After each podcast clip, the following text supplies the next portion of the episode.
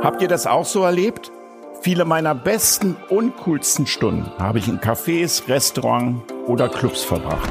Als Gastgeber oder als Gast habe ich unvergleichliche Abende mit interessanten, lieben und auch nicht so lieben Menschen diniert, gesoffen, geweint und gelacht.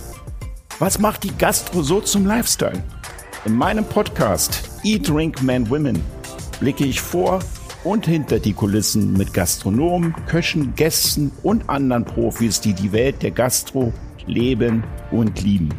Wir reden zum Beispiel über locker leicht serviert, schwer erarbeitet, vom bewährten bis zum neuen Trend. Was war dein schönstes, schlechtestes Gastroerlebnis? Vom Kiez bis zu den Sternen. Zubereitet und serviert von Detlef Bernhard. In diesem Sinne, es ist angerichtet. Hallo, liebe Podcast-Hörer von Eat, Drink, Men, Women. Von Zeit zu Zeit geben wir unseren Stimmen gerne ein Gesicht. Das passiert so ungefähr jede fünfte Folge. Oder der Gast ist besonders, ich sag mal, politisch relevant oder sieht besonders gut aus. In diesem Fall sieht er besonders gut aus. Deswegen sage ich jetzt hier schon mal herzlich willkommen Mario Barth. Hallo Detlef. Freut mich sehr, dass du. Dass ich sehe nur gut aus, ja. ja. Politisch nicht relevant, na gut, aber ja, ja. aber ich sehe aber auch gut aus. Übrigens humorvoll wird es sein, denke ich heute nicht, damit wir gleich Bescheid wissen. Das ist, nein, wir sind machen das, ernste, ernste Nummer hier. Das wird eine ernste das ist, Nummer. Falls jetzt irgendeiner Zuschauer dachte, vielleicht ist der Podcast jetzt auch lustig. Ist er nicht. Wir ziehen das hier knallhart durch. Wenn überhaupt mache ich den Humor. Wenn hier einer witzig ist, bist du das. Viele Leute werden sich jetzt fragen, was hat denn Mario Barth mit Gastronomie zu tun? Ja. Du auch? Ich auch.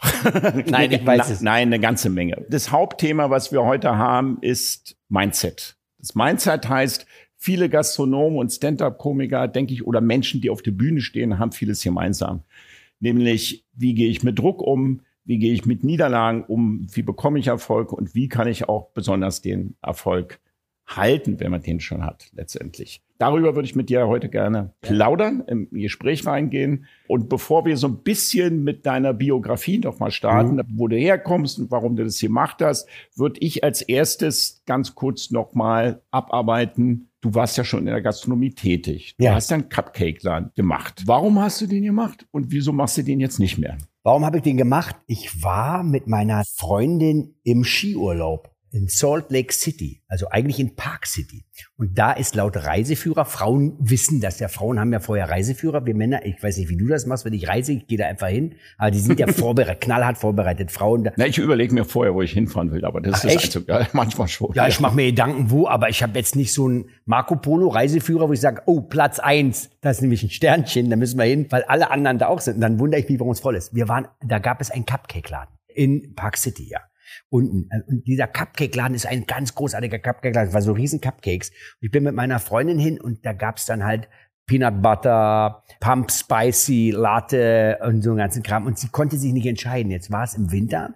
Draußen saukalt, in dem Laden gefühlte 40 Grad plus. Ich aber mit Winterjacke da drinnen. Und jetzt bin ich ein Mann und auch das kennt jeder Mann, shoppen und so. Ich will ja immer rein und raus. Ich bin sehr ungeduldig. Das ist einer meiner wirklichen Nachteile für Leute, die mit mir zusammenarbeiten oder die auch mit mir zusammenleben. Ich bin wahnsinnig ungeduldig.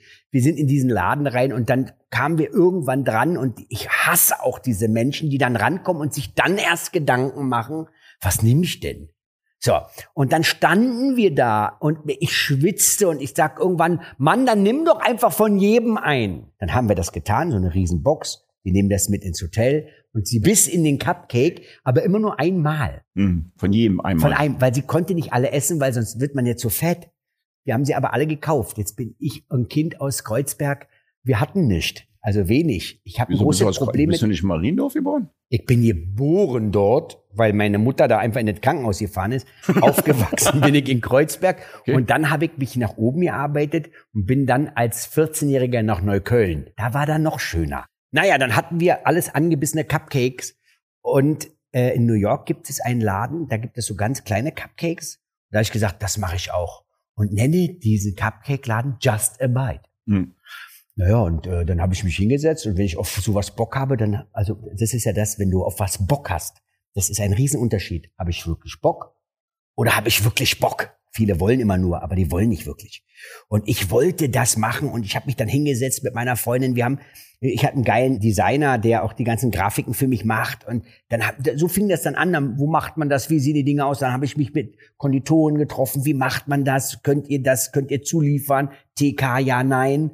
Und äh, dann haben wir den Cupcake-Laden, den ersten aufgemacht am Gendarmenmarkt. Genau, bei Sean, ne? Ja. Genau, kann ich mich entsinnen? Und den zweiten dann im KDW oben. Das lief auch gut. Wir haben auch wirklich Umsatz gemacht. Also die Leute haben das angenommen, weil es war halt, es waren wie kleine Petit Fours, so wirklich kleine Cupcakes. Besten Satz, den wir mal hatten, ist, was kostet einer? Zwei Mark, zwei Euro zwanzig? Kriegst du bei Aldi eine ganze Torte. Wo man dann gesagt hat, dann musst du da hingehen. Ja, okay. Das ist ja auch nicht schlimm. Ist Ja. aber, wir haben wahnsinnig viel Wert drauf gelegt, auf die Zutaten, wie das gemacht wird. Ganz viel mit Hand. Es wurde ganz viel mit Hand gemacht. Und das kostet einfach richtig Geld. Und irgendwann haben wir dann, Aber ich krieg mal dazwischen, ja, Mario. unbedingt. Was war denn jetzt die Ursprungsmotivation unter dem Stichwort, oh, Berlin hat keine Cupcakes, Nee. das ist eine Marktlücke und damit Da kann ich Geld verdienen? Weil Wir du, haben ja gesagt, wir sind hier schon- ehrlich, wa? Ja, okay. Ja, sind ehrlich. Meine Freundin wollte schon immer mal auch so ein Café haben. Und ich liebe die und sie hat ja Marketing studiert und alles äh, super. Und dann haben wir uns hingesetzt, sagte, so, oh, da hätte ich Bock drauf. Und bevor die dann gar nichts machen, ja, weil sie war freiberuflich tätig, aber dann, das, wenn du mit mir zusammen bist, ist es wahnsinnig schwierig, einen normalen Job nachzugehen, weil ich halt ganz anders frei habe. Ich habe eine Sommerpause von drei Monaten. Wenn du fest angestellt irgendwo bist, dann hast du was, was hast du, wie viele Tage hast du Urlaub? 25? So, 25 Tage, dann sind die um. Was 30, mache ich ja. den Rest? Also, dann habe ich mich irgendwann mal, äh, als wir zusammenkamen, haben wir uns hingesetzt und gesagt, welches Lebensmodell machen wir denn? Dann sag ich, pass auf, du kannst arbeiten, wenn du willst, kannst du arbeiten gehen, musst es aber nicht, wenn du nicht möchtest. Und die hatte da Bock drauf und dann habe ich gesagt, ja, warum denn eigentlich nicht? Und das hat sie super gemacht. Die hat sich um, eigentlich hat sie sich um alles gekümmert, ja. Und ich, ich fand's halt auch geil. Also es war ja ein geiler Laden. Vom Design her echt top. Und ähm, Ja, ich habe den gesehen, ich fand den auch ganz also schön. super schön. Wir hatten auch tolle Kunden und äh, es hat auch echt Laune gemacht. Und irgendwann haben wir aber das Handtuch geworfen und jetzt kommt das Schlimmste, nicht weil wir keinen Umsatz gemacht haben, sondern Personalprobleme. Habt ihr Gewinn auch gemacht? Ja, Das war jetzt, sorry, weil Umsatz Gewinn ist dann ja, ja aber doch wir, zwei Gewinn, unterschiedliche wir haben Sachen. Gewinn gemacht. Ja? Wir haben damit Geld verdient. okay. Und das ist das Schlimmste, wenn man, jetzt klingt jetzt total hochnäsig und arrogant, ist nicht gemeint, aber ich mache Comedy, ich mache Fernsehproduktion, ich schreibe Bücher, ich mache noch zwei, drei andere Geschäftsdinge, bin äh, Te- Teilhaber von einigen anderen Firmen. Und dann guckst du einfach, wie viel Kapazität habe ich, wo kann ich mich noch einbringen und wenn ich da einfach merke, ich komme an so ein Limit, dann musst du das cutten, was am wenigsten bringt, obwohl es was bringt. Ja, obwohl es deine Frau jetzt eigentlich gemacht hat. Also Ja, das ist aber, ihr, ja ihr, bis ihr zum Part gewissen, Freundin, bis zum gewissen Freundin? Punkt. Ja.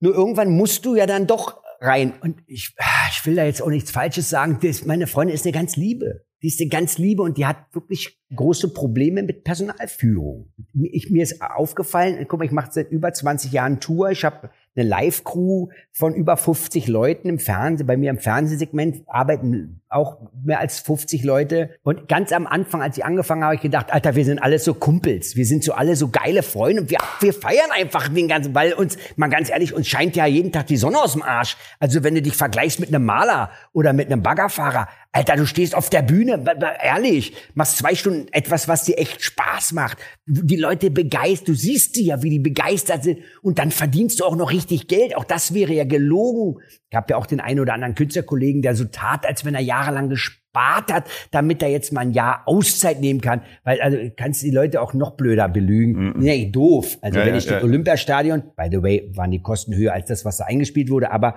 wenn du 20 Jahre Tour machst und über 8 Millionen Leute haben meine Show gesehen, die haben eine Karte gekauft. Also wenn dann nichts überbleibt, dann bist du bescheuert. Dann habe ich rausgefunden, dass ich wollte eigentlich, dass wir so Kumpels und dass wir ein, das funktioniert nicht. Meine Crew ist in einem eigenen Hotel und ich bin in einem separaten Hotel, weil das nicht funktioniert.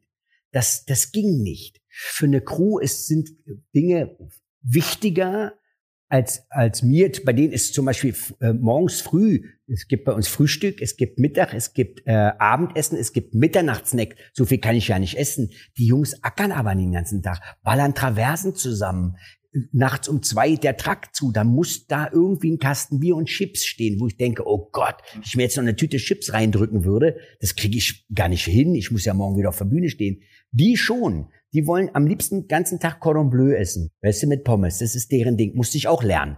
Und Mitarbeiter zu führen, aber das weißt du ja auch, manchmal muss man halt konsequent sein und das ist nicht so schön. Ja, also das ist auch eine ganz schöne Parallele zur Gastronomie, weil, wie du ganz richtig sagst, gerade bei neuen Restaurants eröffnen. Ne? Die haben dann die Idee, da sind dann vier Kumpels, drei Freunde, die sagen, lass uns mal was zusammen machen und dann machen die das und alles läuft gut.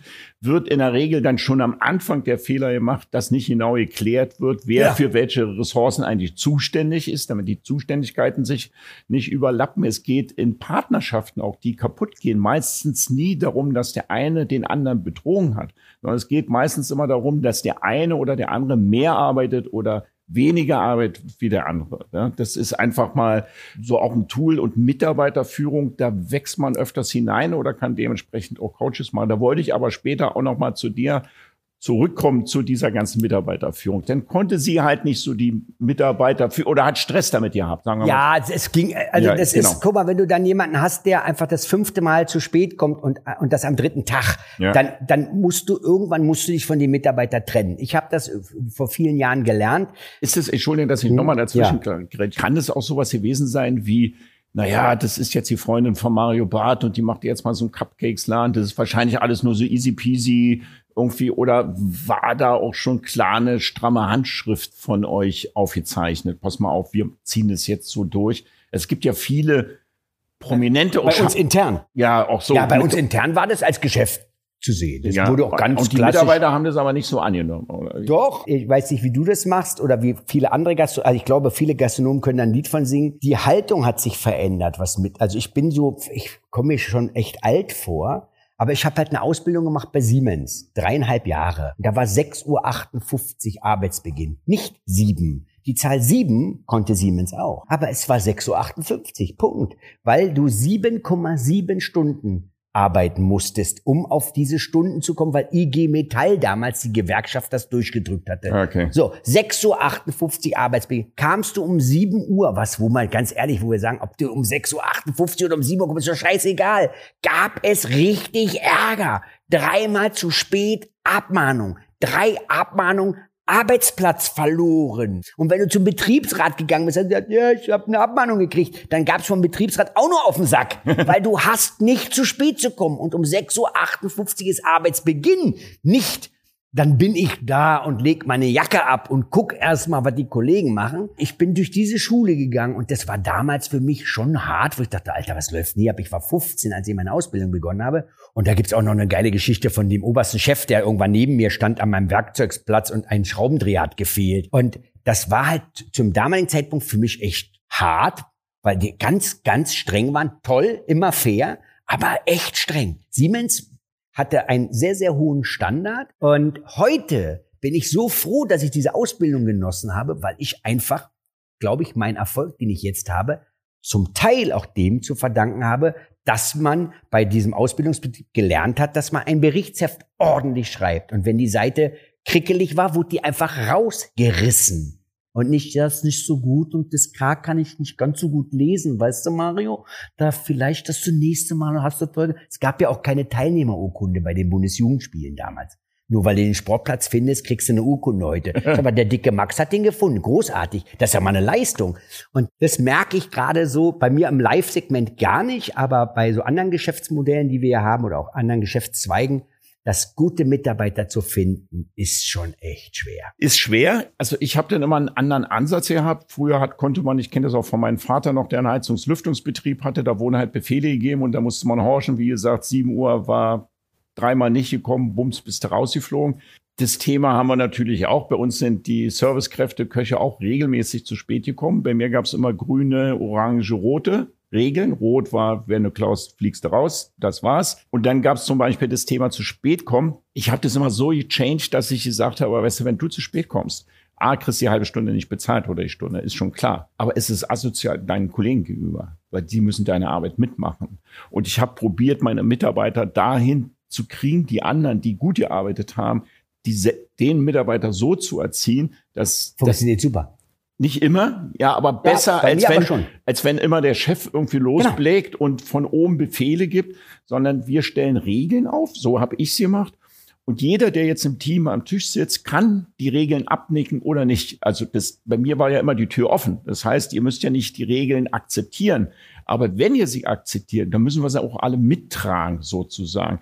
Und dann ist Folgendes passiert, dass dann meistens die Mitarbeiter, die sich für entschieden haben, im Team auch Gas zu geben, dann oft die Mitarbeiter, die es dann meinten, ein bisschen lockerer angehen zu können, dann selber hier maßregelt haben. Und das musste ich dann manchmal nicht tun. Das, Das ist bei mir in der Live-Crew wunderbar. Es gibt bei uns ganz klare Regeln. Bei uns ist zum Beispiel, also Klauen oder Alkohol sofort. Also, Ja. und zwar in der Sekunde. Musst du einfach gehen. Wirst du freigestellt und dann musst du gehen. Wenn wir auf Tour sind irgendwo in Freiburg und so, besorgen wir dir auch noch ein Zugticket, dass du nach Hause kommst. Aber Alkohol während der Arbeit ist ein, selbst ein Radler, wo man sagt, oh, da ist ja kaum was, geht gar nicht. Weil das hast du das so bestimmt? ja, habe ich so bestimmt, weil die Außenwirkung eine ganz komische ist. Live-Tour, ich habe ja viel mit Veranstaltern zu tun, mit Hallen, Hallenbetreibern. Da war damals war so Live-Crew, so eine Crew war immer tätowiert und so eine Crew, da haben auch mal zwei Zähne gefehlt, war doch scheißegal, so, Ja, ja. so wie man so Rowdies halt. so. Rowdies. Aber das ist Rock'n'Roll. ja, ja, genau. Und ich fing an vor über 20 Jahren mit Comedy und habe gesagt, pass auf, wir machen das ganz anders. Wir haben alle die gleichen Klamotten an. Wir haben eine geile Jacke. Wir können auch gerne darüber reden, ob die Jacke cool ist oder nicht, aber da steht Crew drauf. Und wenn du diese Crew-Jacke hast, dann ist das, dann gehörst du zur Crew, weißt du? Dann ist das, das ist was ganz Besonderes. Dann bist du, und jeder hatte halt seine Bezeichnung auch. Dann war er der Tonchef, dann war der der Lichtchef und so. Und ich habe wahnsinnig viel Schulungen ähm, ermöglicht bei allen möglichen Herstellern. Bei Ton ist das Meyer Sound zum Beispiel oder bei Licht ist es, sind es andere Hersteller, die halt auch Schulungen anbieten. Die musst du als Arbeitgeber, musst du die bezahlen. Und ich war einer, der immer gesagt hat, wenn, wenn du dich weiterbilden willst, bin ich der Erste, der das sofort macht. Egal was. bei mir auch so. Fahrradtraining. Selbst so, äh, mein Lichtmann muss ja kein Fluchtauto fahren. Aber es ist doch total geil, weil er sagt, pass mal auf, wie viele Leute sind wir denn? 20 Leute, jetzt wird einmal so die Nordschleife oder, oder eine Grand Prix-Strecke gemietet und dann machen wir Fahrradtraining. Also Incentive sagt man heute. Wir Genau. machen, seit 20 Jahren machen wir jedes Jahr ein bis zwei Klassenfahrten, die wir auch Klassenfahrten nennen. Von irgendwo in eine mecklenburgische Seenplatte bis hin zu Mallorca bis Fuerteventura geht dann alles aufs Haus, äh, äh, also auf meine Firma und und die Jungs dürfen dann Gas geben. Und das Schöne ist, dass sich das, dass sich das dann rumspricht, auch intern, dass man, pass mal auf, es gibt einfach ganz knallharte Regeln. Bei anderen Dingen ist ihm das egal. Mir ist es völlig egal, wann du das machst. Wenn es fertig ist, wenn ich komme, ob du das erst machst oder das, das ist mir scheißegal. Ich habe auch bei mir im Office schon kaum noch eine Gleitzeit, sondern du kannst auch um 18 Uhr kommen. Es gibt bei mir Positionen, da ist mir das völlig egal, wann du kommst. Es gibt Leute, die kommen um 18 Uhr und arbeiten bis zwei, weil die nachts besser arbeiten können. Das ist mir doch scheißegal. Mach doch, was du willst. Hauptsache die Arbeit wird wenn die erledigt. Arbeit gemacht ist. Aber wenn ich natürlich, ich habe eine Assistentin, die hat eine Bürozeit, weil halt einfach in Deutschland noch immer, ich glaube, weil es nicht anders geht oder so, ab 8.30 Uhr muss das Telefon besetzt sein bis 16.30 Uhr, sonst sind die sauer. Die hat wenig Flexibilität. Aber sonst bei der Produktdesigner oder irgendwelche Kreativen und so, wann die auch meine Sendungen schneiden, ist mir scheißegal. Jetzt hast du mich ein bisschen mental ein bisschen durcheinander gebracht. Oh. Ja. Will ich ja. nicht, das tut mir leid. Wir sind doch noch bei den Cupcakes. Ach so, Cup, Entschuldigung. Wir Ich war so ein bisschen, ich bin durch- wir ich möchte mich so schon mal jetzt entschuldigen beim Detlef. bisschen abgedriftet. Ja. Nee, wie ist es, warum, und wann kam der Entschluss, und dann springen wir auch gerne weiter, weil ich die, die Schleife einfach schließen will, wann kam der Entschluss, dann den dicht zu machen? Als es dann Streitereien zu Hause gab. Ah, okay. Als ich dann einfach, als ich auf dem Sofa saß, ich hatte frei und meine Freundin nachts um halb elf noch mit einer Mitarbeiterin diskutierte, ja, wie, wie, wie morgen nicht. Natürlich, na, wir hatten das doch ausgemacht und ich höre das dann nur so im Hintergrund. Und wenn du das so eine Woche, zwei hörst und ich denk, was macht die da? Was macht die da? Und mit Engelszungen und so. Wir hatten wirklich so, ich sag mal, 80 Prozent ein tolles Team, aber 20 Prozent verhageln dir einfach die Laune. Ja, wenn 20 Prozent ist ein hoher Prozentsatz, muss Ja, man sagen. dann sind es waren es 10 Prozent. Okay, okay, alles klar. Äh, äh, meistens, me- meistens sind es ja nur ein, zwei Leute, die. Ich habe ja mit einer dann auch mal geredet, habe gesagt, Mensch, Mädel, wir sind, da habe ich das auch gesagt, wir sind doch ein Team, wir sind doch ein Team. Und wenn du einfach nicht kommst, dann, wir kriegen das hier gewuppt. Aber das sind doch Kollegen von dir. Und wenn du, wenn die jedes Mal für dich einspringen müssen, dann mögen die dich irgendwann nicht. Ja, genau. Verstehst du? Der Laden läuft weiter und dann, das ist doch total blöd. Und dann steht die vor mir und sagt, äh, ich bin kein Teamplayer, ich mache das alleine. Dann sage ich, okay, auch das akzeptiere ich. Äh, sagt sie, ja, ich studiere Consulting. Und dann sage ich, was ist das denn? Also wie kann man denn, wusste ich gar nicht, dass man Consulting studieren kann. Also Mhm. ist das ein Studiengang Consulting? Das ist so ein Fach. Also es ist ein Schein oder, oder Ja, ja, ja, ist eine Richtung. Die war fest davon überzeugt, dass Team sowieso völliger Schwachsinn ist. Und da hast du gemerkt, das bringt gar nichts.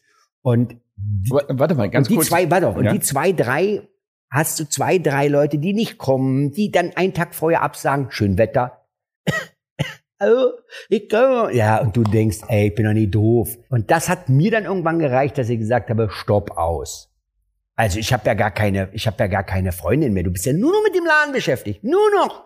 Dann wird da geklaut, dann wird das gemacht, dann ist das, dann ist dit, dann ist da, dann ist da, der hat einen Furz quer, der hat ditte. Und dann hat das super gepasst.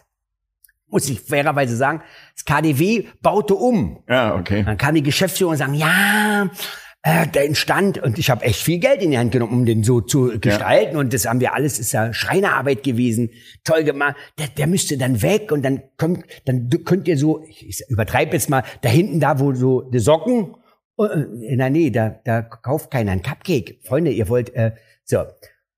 Und dann hatten wir die Möglichkeit, aus dem Vertrag rauszukommen. Und da habe ich gesagt, weißt du was, die bauen da oben eh um, bis das fertig ist, raus. Dann haben sie umgebaut, bupp, dann kam Corona, zack, ich bin ganz happy. Ja, okay. Ja, ich bin happy. Ja, alles gut. Dass wir den zugemacht haben. Dann habt ihr den praktisch zugemacht. Mal als ganze kurze Ergänzung, das fand ich auch nochmal ganz schön. Ich hatte mal am Langhans, das war am Gendarmenmarkt ein Restaurant, auch eine Servicekraft, die hat Jura studiert und musste bei uns im Fine Dining Abteilung, das war dann so im ersten Stock, dann bedienen und unsere Gäste waren halt auch sehr anspruchsvoll von Fred Kogel und Reich Ranitzky und, und so weiter und so weiter.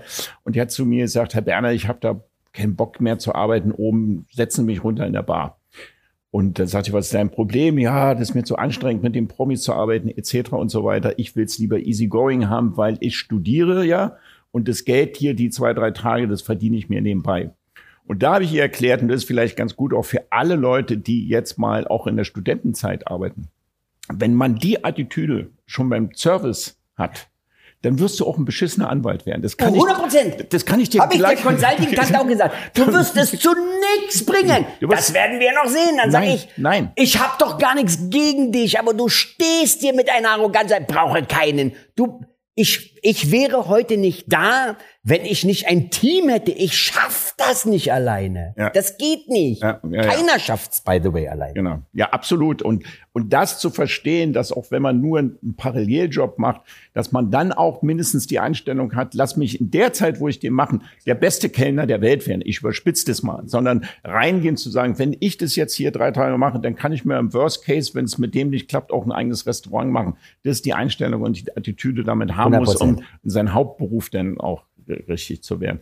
Lass uns ein bisschen weitergehen. Geboren in Mariendorf, richtig? Hast du gesagt, groß Richtig. geworden in Kreuzberg. Richtig. Bei, zu Siemens in die Lehre gegangen. Richtig. Wie haben die. Es war nicht einfach. Ja, jetzt schon, hör auf zu heulen jetzt. Aber sag mal, haben deine Klassenkameraden damals schon gelacht? Oder wann kam die Idee, erst Schauspielschule hast du gemacht? Richtig? Ich habe Schauspielschule. Ich kann einen Stein spielen und einen Baum. Und ich kann auf dem Bus warten im zweiten Stock. Den sprechenden Baum und den sprechenden Stein. Das ist, das ist, ich kann Schauspiel und bin dann aber irgendwann bin ich gegangen dann nach zwei Jahren. Ja? Zwei, ja. Aber wie kommt man auf die Idee, Stand-up-Comedy zu machen? Naja, ich war schon immer in der Tat so ein Klassenclown. Also ich war der Kleinste. Ich war der Schwächste. Ich wurde mit fünf eingeschult. Kann man jedem, der das jetzt hört und Kinder hat und überlegt, jedem abraten. Wenn du mit fünf eingeschult bist, das sind- so Kannkinder, ja. Kannst du so mit fünf, kannst du schönes nicht, aber würde gehen, weil du wirst ja sechs in dem Schuljahr. Ja, ja. Schuljahr beginnt, November wurde ich sechs, passt. Du bist aber in der Klasse immer der Kleinste. Du wirst beim Schulsport immer als Letztes gewählt, ja. Richtig geil ist, wenn sie sagen, nee, pass mal auf, ich nehme lieber die Katja und, und die Bärbel bevor der Mayo, weil ich einfach, ich war klein, Hm. ja. Naja, und was machst du denn, wenn du klein bist und nicht jetzt beim Schulsport oder bei dem Bundesjugendspiel mit der Ehrenurkunde nach Hause gehst? Du kompensierst es, indem du, und das konnte ich schon immer, gut reden, viel quatschen und die Leute fanden das lustig, was ich gemacht habe. Meine Klassenkameraden haben mich gemocht, weil der Mayo war der Lustige. Der war immer, der war immer so drauf. Ich habe ja auch ganz, ganz, ganz, ganz selten schlechte Laune.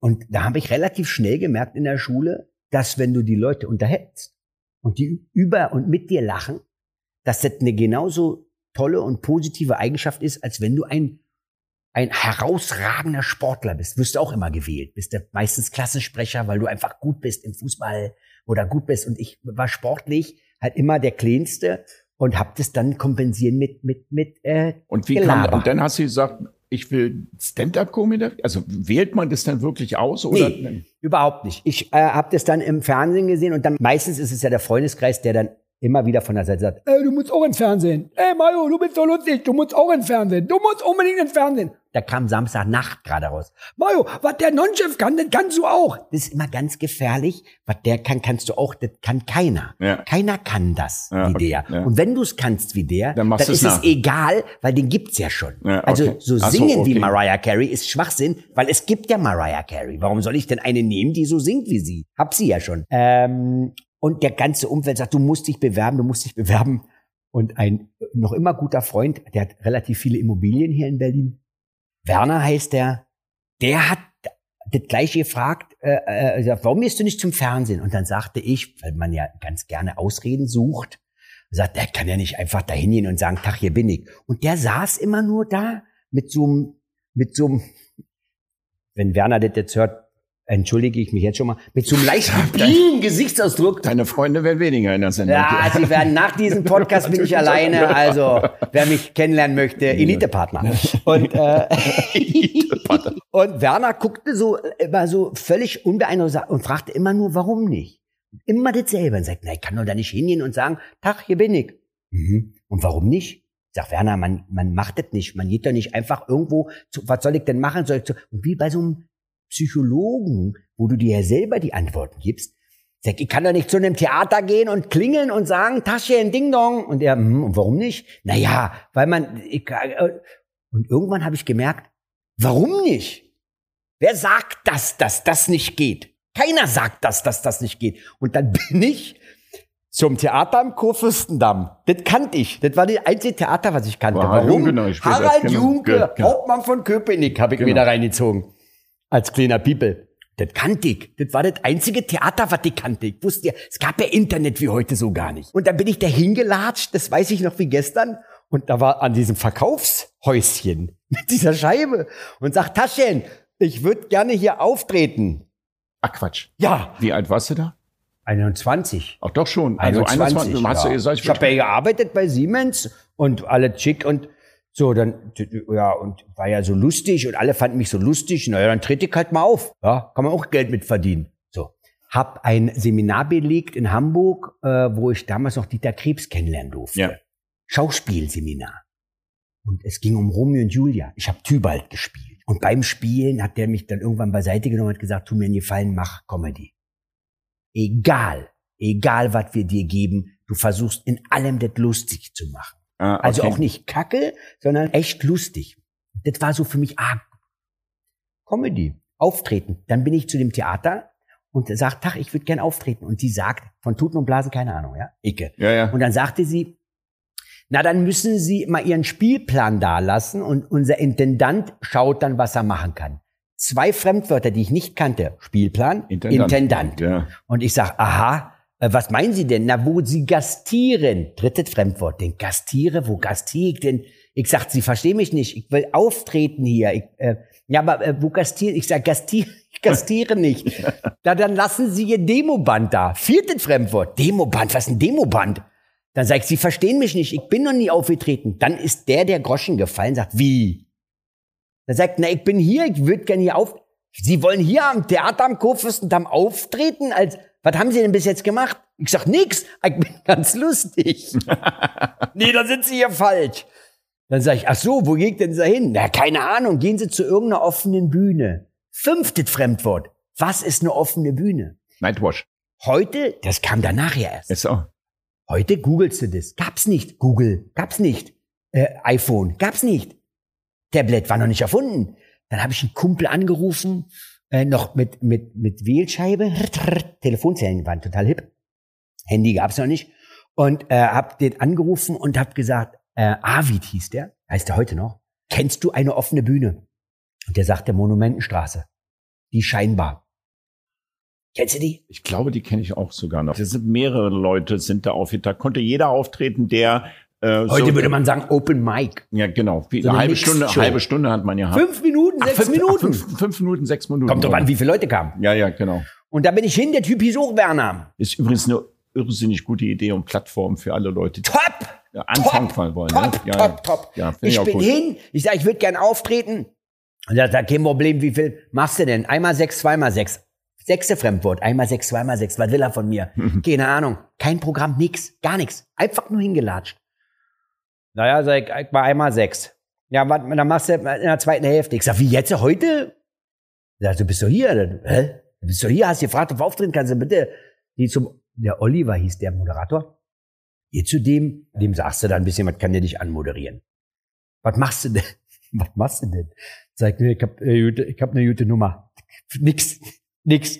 Ich werde anmoderiert, komm raus und erzähl einfach. Und die Leute haben mir lacht. Ich habe einfach was erzählt. Ich kann dir doch noch genau sagen, Genau, das wäre meine Frage. ja, gewesen. ich habe vorher in der Tageszeitung gelesen, zwei, drei Tage vorher, dass sich die katholische Kirche, jetzt, auch jetzt verliere ich wieder Freunde, die katholische Kirche hat sich wahnsinnig über Drogenkonsum aufgeregt. Ja. Wie geht das und wie kann man das? Und ich bin ja sehr offen liberal erzogen worden, gesagt, naja, Drogenkonsum gab es schon immer.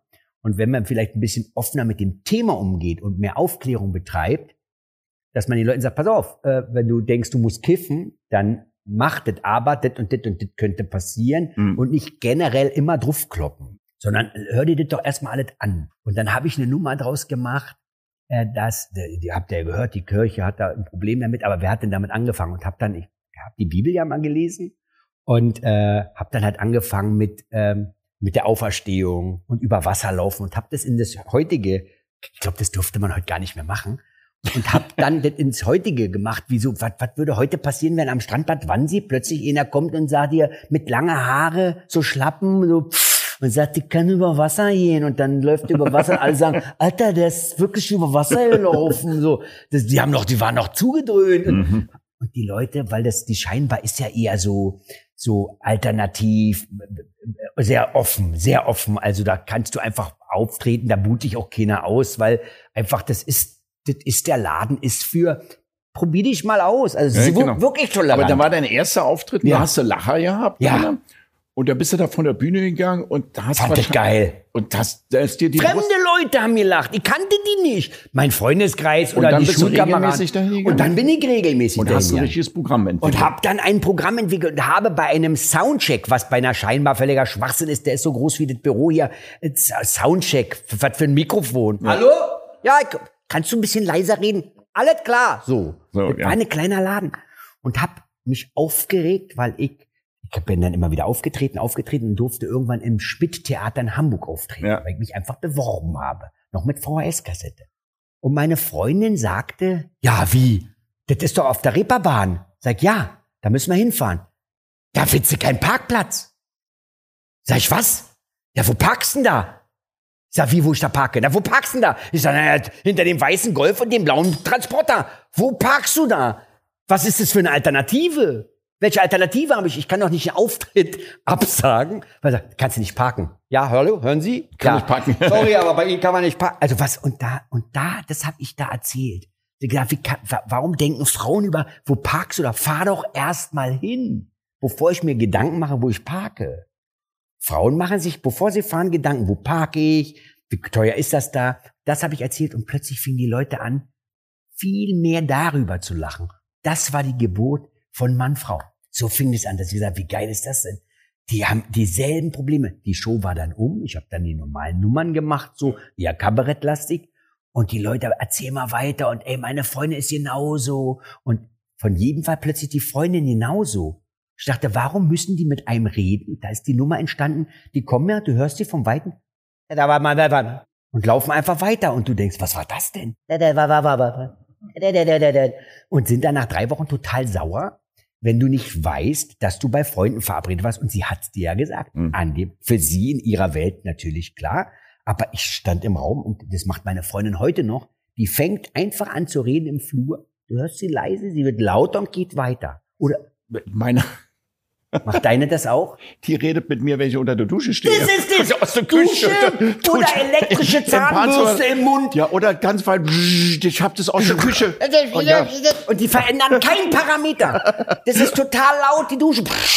ja, genau. Können wir machen. Was? Können wir machen. Was? Du wirst lauter. Ja. Sie kommt nicht näher. Ja. Sie wird nicht laut. Nix. Können wir machen. Dass ich mittlerweile, ich bin ja schon lange mit der zusammen, einfach sagen, alles klar, wir sind Kaffee. Einfach irgendwas sagen. Ja, genau. Das, ja, das stimmt. Das, Und das, und das ist die ja. Geburt gewesen von diesem, diesem äh, Mann-Frau-Thema. Weil einfach äh, geht jedem so. Ist auch nicht schlimm. Und dann auch bei Nightwash war ja auch eine Ja. ganz gutes, gute Geschichte, weil die, das habe ich damals auch echt gerne geguckt Ja. im Fernsehen, muss ich sagen. Weil das da so, war das aber auch noch geil. Ja, da waren aber auch gute Leute. Da waren auch noch gute Leute. richtig gute Leute. Jetzt ja, ich ist da ja oft Schrott. Das Ja. darf man ja heute auch gar nicht mehr so sagen. Aber ey, ich sehe das doch anhand von Einschaltquoten. Was nützt mir das, wenn man sagt, ja, ist politisch total korrekt gewesen, war großartig, toll. Ja, es haben neun Leute gesehen, das war ja toll. Hm. Nein, wenn neun Leute kommen zu einem Tüchertanz in einem Theater, das subventioniert wird mit Steuergelder, dann muss man das einfach beenden, wenn da nur neun Leute kommen. Weil wenn es so toll wäre, wäre das Ding ja voll. Ja, ja, ja. Das akzeptiere ich. Bei André Rieu bin ich auch kein großer Freund von. Ist aber ein netter Kerl. Ja, absolut. Aber es ist nicht meine Musik. Aber das Ding, der ist immer voll. Der hat eine Daseinsberechtigung. Ja. Aber egal, ich habe jedes Mal die Diskussion mit Kunst und ich muss mich da jedes Mal rechtfertigen sagen, du Schwein, bist gegen Kultur. Stimmt ja gar nicht. Aber auch Kultur hat meines Erachtens auch so, wenn sie sagen, ja, wir sind ja auch wichtig, eine Relevanz hast du immer nur dann, wenn Leute auch wirklich Interesse haben und dahin gehen, egal was es kostet. Also, aber wenn da keiner mehr kommt, weil einfach, ach, wir machen jetzt Romeo und Julia mal rückwärts. Das will keiner sehen. Aber es ist total Kultur, das ist offen, open-minded. Aber es will doch gar keiner sehen. Warum soll das stattfinden? Sag mal, bist du, kann man das so sagen? Du bist ja oft, ich glaube, auch ein gerner Gast im Nu gewesen und ich mochte dich wirklich immer, weil Das du. ist alles, alles Vergangenheit. Habt ihr das mitgekriegt? Kriegt das einer mit? Ich mochte dich, du warst gerne Gast. Nee, mein- Gast. Okay, das war's heute für mich. Alles klar. Na, du warst immer ohne Attitüde, ohne Befindlichkeiten etc. Das war mir nochmal ganz wichtig auch zu sagen. Bei dem Besuch im Nu habe ich relativ mitbekommen, dass du also wenig Alkohol trinkst, maximal ein Bier etc. und so weiter. Äh, Bist du denn sowas wie ein Adrenalin-Junkie? Ich glaube Ich ja. komm Ich, habe leider keine Attitüden. Mir wird sehr viel nachgesagt, bin ich auch ein Stück weit froh, weil so ein bisschen, man will ja auch, wenn man irgendwann mal tot ist, dass man sagt, der Bart, ich kannte ihn sehr gut, Mhm. kannte ihn sehr gut, besoffen, nackt und stimmt gar nicht, aber solche Geschichten werden dann erzählt. Und äh, aber ich habe in der Tat muss ich mir auch wieder ich muss mir neue so suchen. Ich habe diese Starallüren nicht. Sie Sie wissen, wer ich bin. Sie wissen schon, wer ich bin. Das Reisgericht kann man nicht essen. Wissen Sie eigentlich, wer ich bin? Das habe ich noch nie so gemacht.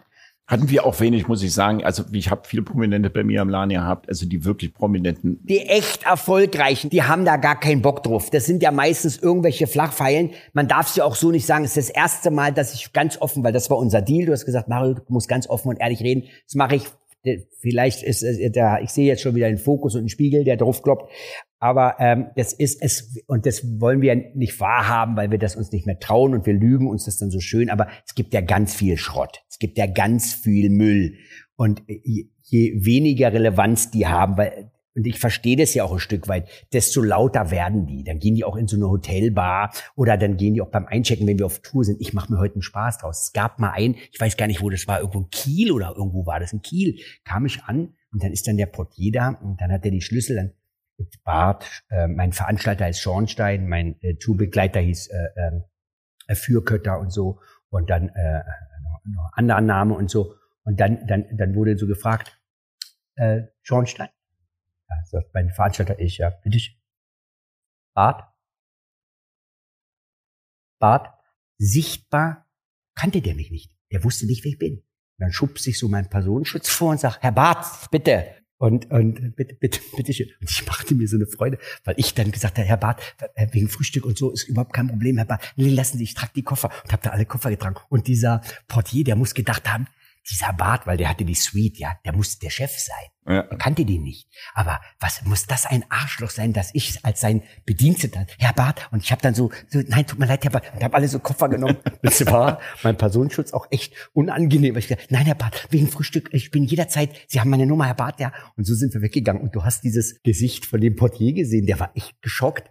Und das macht mir viel mehr Spaß, als dass ich mich aufrege, dass man mich nicht kennt. Ja. Also mir, und das ist so richtig erfolgreich. Das siehst du auch in den USA. Ich bin ja gerne in den USA und kenne da einige sehr erfolgreiche, sei es Schauspieler, sei es Musiker, mit denen hast du gar keine Probleme. Jetzt kommen wir zum Thema, lieber Mario, was mich auch wirklich in der Tiefe brennend interessiert, aufgrund dessen, weil ich habe ja als Gastronom auch viele Veranstaltungen gemacht, war auch Clubbesitzer, habe große Caterings ausgerichtet und ich habe für mich immer festgestellt, dass ich erst glücklich war, wenn alles vorbei war. Also der Druck und weil ich auch so ein Perfektionist bin und wenn dann irgendwas nicht stimmt oder schief läuft oder das Essen geht, dann bin ich irre geworden, ja.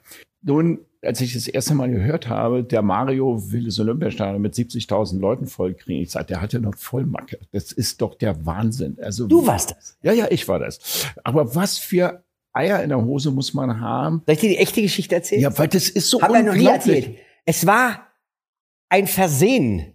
Es war eine Suffnummer. Du trinkst So. doch gar nicht. Doch. In dem Fall schon, oder wie? Und zwar habe ich, weiß ich nicht, den fünften, sechsten, vierten Comedy-Preis gewonnen. Ja. Deutscher Comedy-Preis. Geht an Mario Barth. So. Und in demselben Jahr hat Borat den Preis bekommen für die Rolle Borat. Und BBC war mit im Hotel in Köln, im Savoy. Und die haben äh, völlig arrogant, jetzt muss ich dazu sagen, jetzt komme ich ja aus Kreuzberg und dann Neukölln und ich hatte die eine oder andere Fanta-Schorle zu viel. Und ich bin ein Patriot. Ich liebe mein Land, ich finde unser Land toll. Ich finde Berlin toll. Natürlich gibt es hier echt viel Schrott und wir haben viel Tamtam und wir haben auch echt eine Aufgabe in dieser Stadt, ja. Aber es ist, wenn du ganz ehrlich bist und wenn du den Berliner siehst, und äh, der Berliner ist auch real, was der für eine Haus, Hautfarbe hat. Der, der Berliner, der so, gibt ja Menschen, die sind echt gut. Und dann gibt's halt, du hast halt Klopsköppe, aber auch in jeder Nation. Und, und der Berliner, das ist so, das ist, der, der Berliner ist der Berliner. Und ich liebe diese Jetzt Stadt. sitzen zwei hier. Ja, übrigens. zwei, ja, und das ist einfach der Berliner. Original jetzt Ah, hier. ich liebe du, diese ja. Stadt, die ist so geil und das ist so. Und dann waren diese BBC-Typen, die die ganze Zeit sagen, wie toll Comedy ist und wow und London und so. Und äh, äh, der Deutsche hat gar keinen Humor griff so den deutschen Humor an. Naja, das ist bei mir natürlich, ich höre mir das dann fünf Minuten an Mhm. und dann war das mir irgendwann zur Fülle und dann habe ich mich umgedreht und gesagt, wer erzählt denn so eine Scheiße, dass der Humor und dann habe ich den erstmal erklärt, wo Stand-Up-Comedy herkommt. Weil das gar kein englisches Ding ist, sondern eigentlich von den Juden.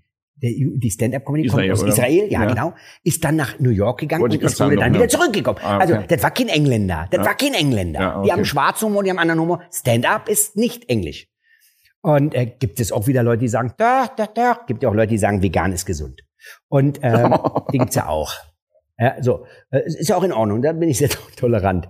Und dann äh, hat er erzählt, ja, ähm, dass ähm, äh, Chris Rock hätte in London gespielt vor 17.000 Leuten. Ah, okay. Weltrekord. Und ich war, ich hatte schon einen Sitzen und Come on. sag zu meinem Veranstalter, Was passt denn in der Waldbühne? und der sagte, ja, so 20, 20, 24.000 Leute. Buch die Waldbühne. 17.000. Was ist das für Scheiße? Buch die Waldbühne sofort. Daraufhin meine Freundin, ah, Waldbühne, da sind so viele Mücken. Mario, jetzt hör doch Nein, mal es auf. ist, jetzt. weil so war ich wir, hier machen, sitze. wir machen keinen Humor. Nein. Aber ich will die Da Wahrheit sind so hören. viele Mücken. Und ich, und ich, ich geb's zu, ich war, hab an den Tag wirklich, ge, war, ich war voll. Ich war voll. Liebe Kinder, bitte nicht nachmachen. Ich war voll. so. Und ich war, bis- und dann sag ich, äh, Waldbühne sind Mücken. Sind Mücken. Jürgen, hör auf. Was ist das Größte? Nichts Größere. Sagt der Olympiastadion, ist nebendran. Bucht das Olympiastadion. Ich möchte das Olympiastadion. Wir spielen Olympiastadion. Wir passen rein. 70.000. Das wird gebucht. Woche später kommt ein Veranstalter, Jürgen Hoffmann, zu mir und mit so einem Vertrag und sagt, du, also ich habe jetzt, wir haben das alles mit dem äh, von äh, Lübbe durch, das war der Chef vom Olympiastadion, alle, wir haben alle, also mit Merchandising-Stände ist ja Brot. Und ich wusste ja nicht, von was der redet. Kennst du das, wenn so ein Gespräch anfängt und du denkst, was meint er, was meint er? Und ich will noch nicht unterbrechen. Vielleicht kommt ja gleich irgendwas, wo man sagt, ah. Und ich, so, okay, und ja, und wegen Einlasszeiten und wir brauchen Vorprogramm, weil es doch groß und so. Ich denke, von was redet der? Köln Arena, nee. ISS-Dom Düsseldorf, nee. SAP Arena war zu dem Zeitpunkt, glaube ich, noch ja nie gebaut. Ähm, ich sag, ich sag, Jung, aber von, was meinst du denn? Sagt er, wegen der Finanzierung müssen wir uns was einfallen lassen. Okay, von was denn? Für was denn? Olympiastadion. Olympiastadion. Kostet eine Million am Tag. Brauchen wir eine Woche. Was für ein Stadion? Ja, du hast gesagt, ich, ich habe jetzt das Olympiastadion gebucht. Und dann ging's mir richtig schlecht. Ja. Ich saß da und denk, Scheiße. Fuck. Scheiße, was, was, was kostet das am Tag? Und ich denk, Alter, mein ganzes Geld ist weg. Du hast das Olympiastadion gebucht? Und dann fing es an. Du hast gesagt, du hast, ich sag, Jürgen, Mensch, ich war doch voll im Hotel. Du hast gesagt, ich soll es buchen. Lass mich nicht hängen. Und ich sag, nein, nein, ich bin schon immer so, ich habe noch nie einen Dealbreak gemacht. Ein Mann, ein Wort. So, dann sag ich, okay, wir haben das Olympiastadion gebucht. 70.000 Menschen, wie kriege ich die da rein?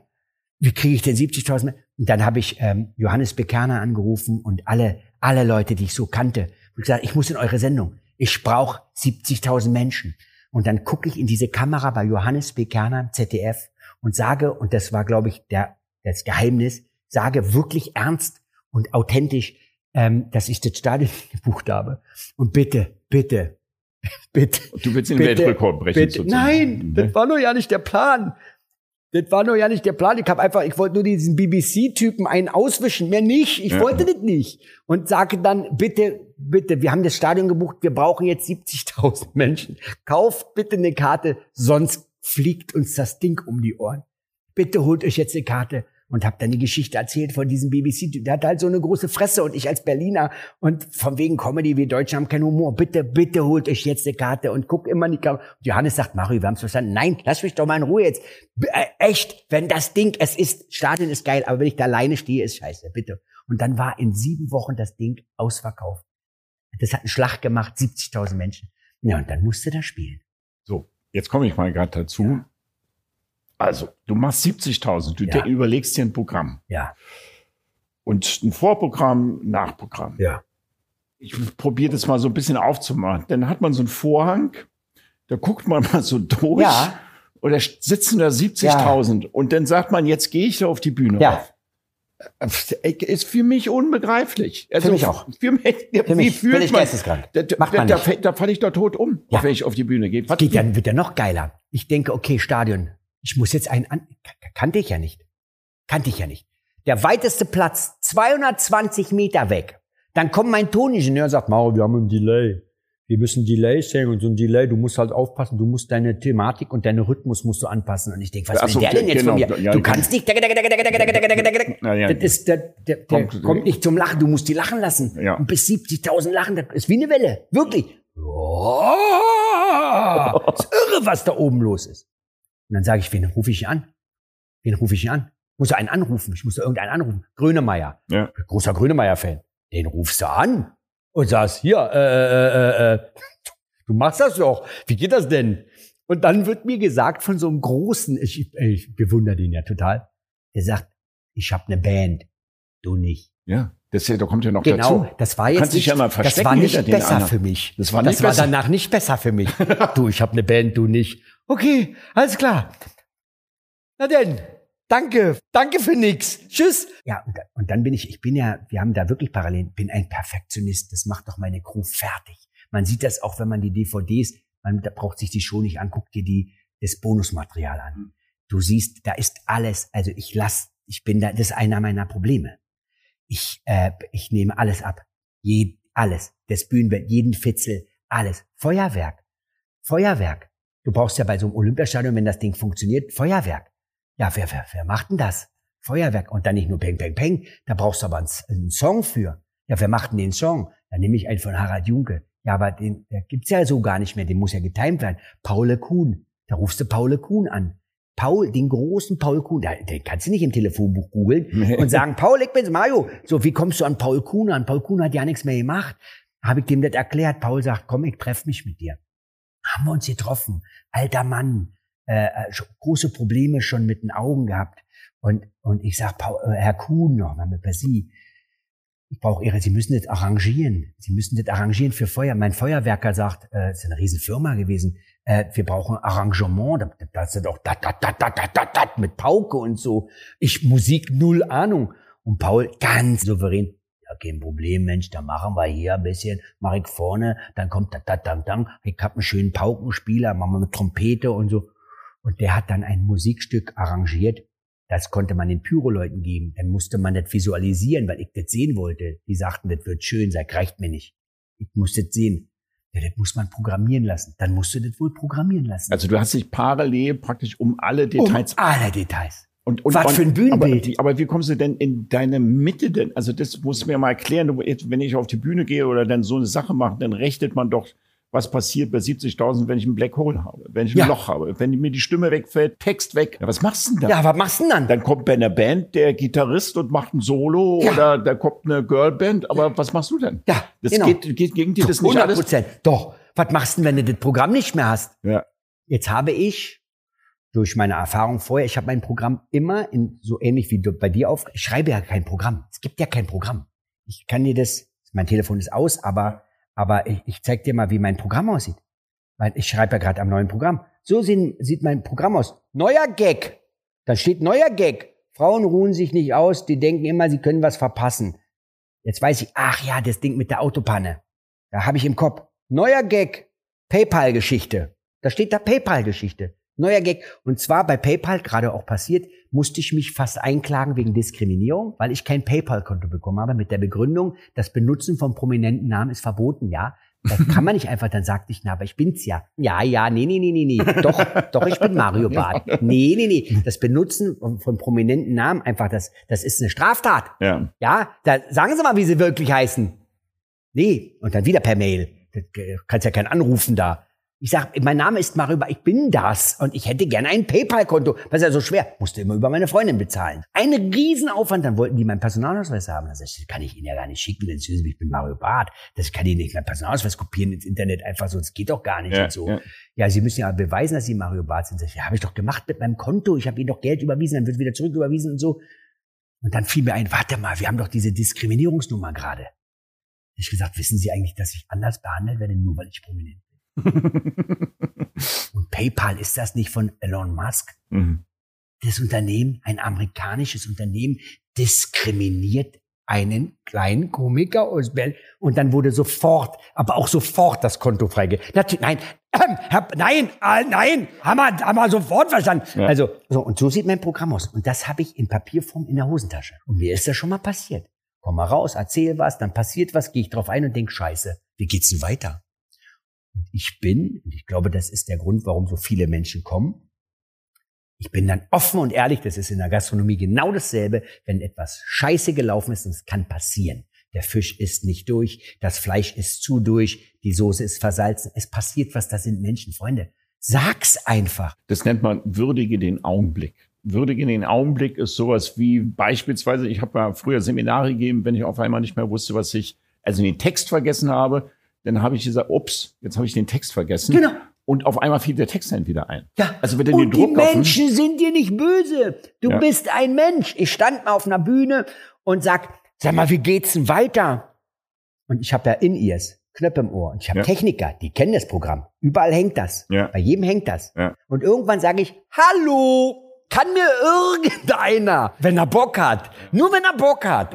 Ich habe hier ein In-Ear, sage ich dann, vor 16.000 Menschen Köln Arena. Weg, Text weg.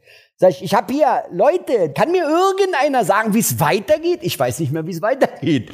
Und meine Crew hat nicht reagiert. Und irgendwann sage ich, gibt's einen Hardcore-Fan hier? Gibt's irgendeinen Hardcore-Fan? Wie geht's weiter? Duschen. Mit Haare, ohne Haare, nur Haare. Danke! Und dann tobte der Saal und ich sagte, ich hab den Text vergessen. Und die Leute, für die ist es okay. Aber das muss man können, Mario. Ja. Wie bereitest du dich denn mental heute vor? Hast du da eine bestimmte Technik entwickelt? Ich kann mir vorstellen, wenn man alleine auftritt, also das ist ja trotzdem immer noch Stress jetzt, weil man sich halt nicht hinter seine Crewmitglieder, die auf der Bühne stehen, nicht verstecken kann. Sondern es kann ja auch immer was passieren. Mal Klammer auf, Klammer zu. Hast du im Kopf, was dein schlimmster Fail war auf der Bühne oder, oder gibt es es eigentlich nicht? Doch, Doch. doch, habe ich auch noch nie erzählt. Ich habe in Hannover gespielt und habe gedacht, ich habe nächsten Tag frei. Hätte ich geschworen. Und habe mit meiner Crew gesessen und die haben gesagt, komm Mario, wir wollen heute Abend raus. Und ich sag, Freunde, ich bin müde. Also ein Bier, ein Bier. Aber ich möchte auch keine, und das war gerade, da war Havana Club Cola Hip bei Ah, uns, okay. ja. Da sag ich ein Getränk und äh, ist kein Problem. Und ich sagte auch zu meinem Tourbetreuer, diskutier nicht im Laden mit mir, komm Mario, eh noch, Noch, eh eh noch. noch, ja. Weil ich, ich sehe dann einfach nach außen scheiße aus, wenn ich dann sage, nächster, wir gehen jetzt. Das ist dann so, wir trinken ein Getränk und dann steht irgendein anderer auf und sagt, so, wir gehen jetzt. Und ich sage, Mensch, lass uns doch noch bleiben. Nein, wir gehen jetzt mal über. So. Das war der Plan. Aber es endete sitzend hinterm Tresen auf dem Boden, morgens um sieben, rotzevoll, alle, der Wirt, ich hab gezapft, Ja. ich hab gezapft, der Laden war brechend voll, weil sich das rumgesprochen hat, da zapft der Bart. Und wir haben einen Umsatz an dem Abend gemacht. Das ist draußen, wir haben das nach draußen gemacht. Das ist irre. Polizei kam ab und zu mal gucken, die waren aber auch cool drauf, weil wir gesagt haben, ihr müsst leise. Das war so ein, das war ein Event plötzlich. Naja, und ich bin dann, ich, bis morgens um acht haben wir um zehn durch, war schon wieder hell und dann ging's um, wurde Frühstück besorgt. Hell, und alle aber bis zur Oberkante. Alles, alles friedlich. Irgendwann fahren wir ins Hotel und dann werde ich um 18 Uhr geweckt. Ja, um 18 Uhr äh, von meinem Tourmanager. Mario, äh, wir müssen jetzt los, sonst schaffen wir das nicht. Sag ich, wohin? Immer noch voll. Wohin? Nach Göttingen. Was? Wann? Heute, wir spielen Göttingen. Ich sage im Leben nicht, ich hab frei. Nee, wir spielen du Göttingen, ausverkauft. Was? Immer noch voll. Äh, wir haben es ja richtig, wir haben ja richtig Gas gegeben. Und ich denk, ach du Scheiße, geduscht, Klamotten an, sind in die Halle gekommen und hab mich da noch mal aufs Sofa gelegt in der Garderobe. Das sollte man nicht tun. Fünf vor acht, mein wie so alte Harald Junke Zeit. Mario, Mario, die Leute sind draußen. Mario, Mario. Alter, geh auf die Bühne. Und ich denk, du Scheiße, ich hab geschwitzt. Ich war, ich, mir ging's echt schlecht. Mir ging's echt, ich habe, das ist mir noch nie in den 20, dieses eine Mal passiert, ist aber auch schon ewig her. Und dann stand ich auf der Bühne, hab mich am Mikrofonständer festgehalten und jetzt wieder würdige den Augenblick. Ich hab dann in die Leute geguckt. Meine Stimme war natürlich oh, total in Arsch, weil du fängst ja irgendwann im Suff auch an zu singen und so grölen. Das macht die Stimme in. Dann noch geraucht plötzlich, raucht er gar nicht. Und äh, kennt jeder schon, jeder, der in der Gastro ist, der hat das mal, der will, eigentlich willst du nach Hause und das sind die schönsten Abende. Und dann stand ich auf der Bühne und sagte, ja, schönen Tag, hallo, ähm, äh, falls ihr, ihr hört das ja, meine Stimme, viele denken jetzt vielleicht, ich bin krank. Nein, ich hab gesoffen. Und der Laden tobte, weil die das, die haben das gesehen und gesagt, geil. Und ich habe zwei Stunden am Mikrofonständer gestanden, habe geschwitzt, als wenn ich dusche, habe das auch immer wieder gesagt, Freunde, das dürft ihr nicht machen. Ich habe gedacht, ich habe frei, habe das thematisiert. Und das fanden die schon gut, weil ich dann auch mit der Hand so, ich bin ja, sonst renne ich ja auf der Bühne. Genau, du hast ja ich habe dann auf der, ich habe das dann eher so erklärt wie so ein Hörspiel. So, pass auf, und dann rennt die dahin, so, müsst ihr euch so vorstellen. Aber das ist schon deine große Stärke, ne? Improvisieren, ne? Ja. Im, im Augenblick Ja. zu sein. Ja. Die Situation Ja. aufzunehmen. Aber das die zu ja drehen, aus. Ja, die zu geil. drehen, etc. Ich glaube, das muss man, wenn man nicht einfach immer nur so eine Rolle runterziehen, also eine Schauspiel-Stand-up-Rolle runterziehen will, sondern auch das Agieren mit dem Publikum Ja. funktioniert nur, wenn man die Improvisation liebt. Ne? Ja, und wenn man da, also, und da sind wir ganz am Anfang unseres, du musst das wollen. Du musst das wollen. Ich hab, meine Intention war ja damals nicht, ich werde damit reich, sondern ich wollte, ich wollte auftreten. Das ist, was ich den jungen Künstlern heute immer, immer wieder sage, was sie nicht machen. Es gibt ja jeden Auftritt, Detlef. Jeden. Sag mir einen Auftritt, brauche ich ein paar Tage. Jeden Auftritt auf Band. Jeden auf Video. Ja, okay. Erst Super 8, dann äh, dieses äh, Beta, Mini, Beta, äh, ja, ja, ja, Digi, ja. Digi Beta, und Beta, so. genau, Äh, Beta, jeden Auftritt, heute noch, jeden Auftritt. Ich trete irgendwo auf, Pup, Kamera, jetzt gibt's auf dem Stick, jetzt habe ich Ja. Dateien und einen Server. Jeder Auftritt und jeden Auftritt gucke ich mir danach nochmal an. Bis zur DVD-Aufzeichnung. Wenn die DVD aufgezeichnet wurde, gucke ich mir nur noch die Zugaben an. Okay. Weil in den Zugaben entwickle ich das neue Programm. Okay. Das heißt, dein Feedback, also das ist ja auch immer wichtig, wir bei Ärzten, wer sind, wer, welche Berufe sind am glücklichsten? Das ist immer die, die ihre Feedbackschleifen schließen können. Ne? Also, dass man sagt, ein Abend und dein Feedback kommt von der Crew, aber du holst dir selber das Feedback, indem du dir bestimmte Ausschnitte aus dem Programm Also, nochmal guck mal das ganze anguckst. Programm an. Und das kannst du dann auch so kritisch angucken, sagen, Ja. das lasse ich weg, das nehme ich mit rein, das erweitere ich und hier wachse ich dran. Also ich bin Konsument in dem Moment, bin ich Konsument. Ich gucke mir das Programm echt als Konsument an. Und dann und sage, ist das wirklich lustig? Jetzt bist du in so einer Metaposition und kannst es dann auch richtig betrachten. Und kritisiere mich auch selber und sagt, das ist doch gar nicht witzig. Was, so diese, ich bin ja, darum bin ich ja so schnell auch auf der Bühne geworden. Diese Füllwörter. Ja, apropos. Einer, der auf der Bühne apropos sagt, hat dort nichts zu suchen. Ah, apropos Mutter. Was ist das denn? Kann man sich bitte Mühe geben und sich vorher Gedanken machen, was man sagen will? Also bereite dich doch bitte vor. Und es gibt so einige, die das einfach nicht machen. Die gehen da hin und sagen, ach hier, ich erzähle ein bisschen was, den Rest tanzig. Und das äh, siehst du auch an den Verkäufen der Eintrittskarten. Der Zuschauer ist nicht blöd. Im Japanischen sagt man Kensei, das nennt sich so stetige Verbesserung, dass man, und das ist halt so, Erfolg zu bekommen und den Erfolg zu halten, Halt. ist ja deutlich schwieriger, als nach oben zu kommen. Und das heißt, du musst auf den Details achten. Das habe ich ja von dir gerade mitbekommen. Du bist sehr detailverliebt, was das denkst.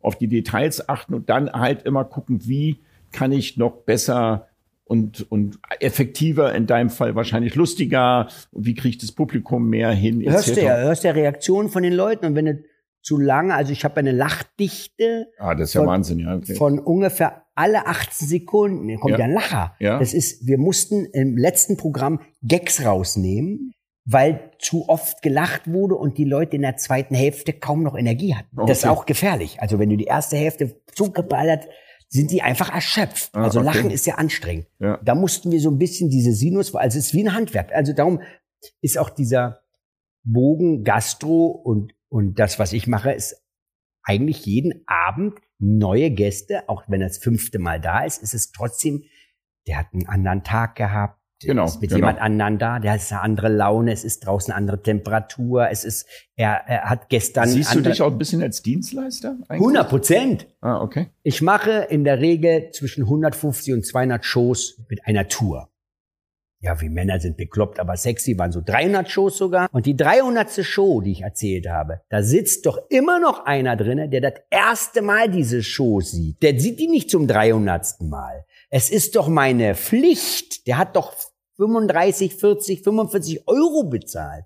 Und das vergessen auch einige Kollegen. Das ist netto. Das heißt, der muss, da, um 45 Euro auszugeben, muss der ja 90 erwirtschaftet haben. Äh, Dann kommt der ja nicht alleine, sind da meistens mit Partner 90 Euro. Dann kauft er sich noch ein Getränk, dann hat er eventuell noch einen Babysitter und hat organisiert gemacht. Da reden wir von 100, 150 Euro. Das heißt, ein Mensch ist bereit, 150 Euro von dem Art, und jetzt musst du seinen Stundensatz rechnen. Der geht 10 Stunden arbeiten, damit der dich sehen kann. Und dann stehst du auf der Bühne und rotzt das so runter, da bin ich sauer. Da wäre ich als Konsument sauer. Ähnlich wie im Restaurant. Mhm. Wenn ich viel Geld bezahle für ein geiles Essen, dann muss das Essen geil sein. Und dann kommt keine Kaufreue. Und das ist, ich sehe mich da schon als Dienstleister. 100 Prozent.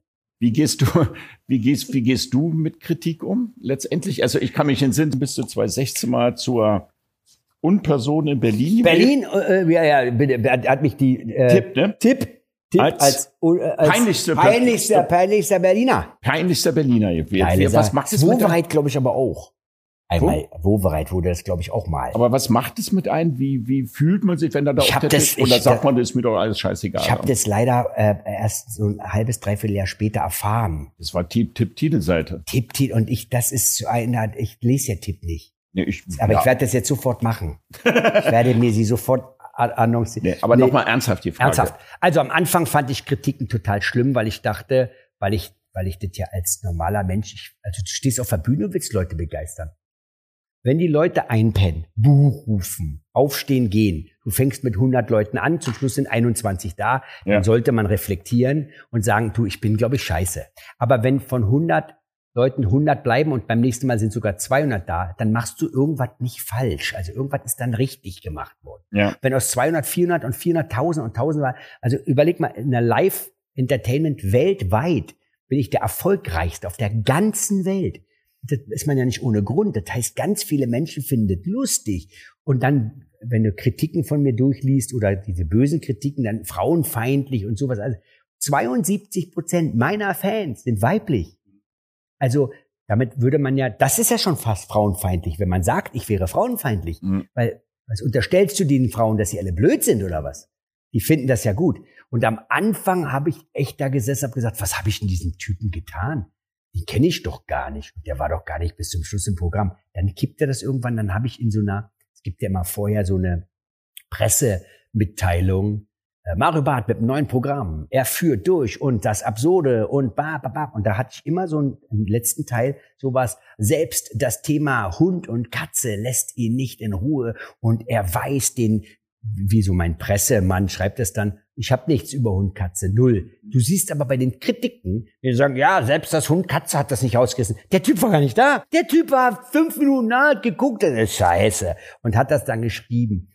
Und dann wurde es bei mir besser, wo ich dann irgendwann damit aus, mich auseinandergesetzt habe, wer, wer ist dieser Mensch eigentlich? Wo lebt der? Wo wohnt der? In welchem Verhältnis lebt der? Ist der geschieden?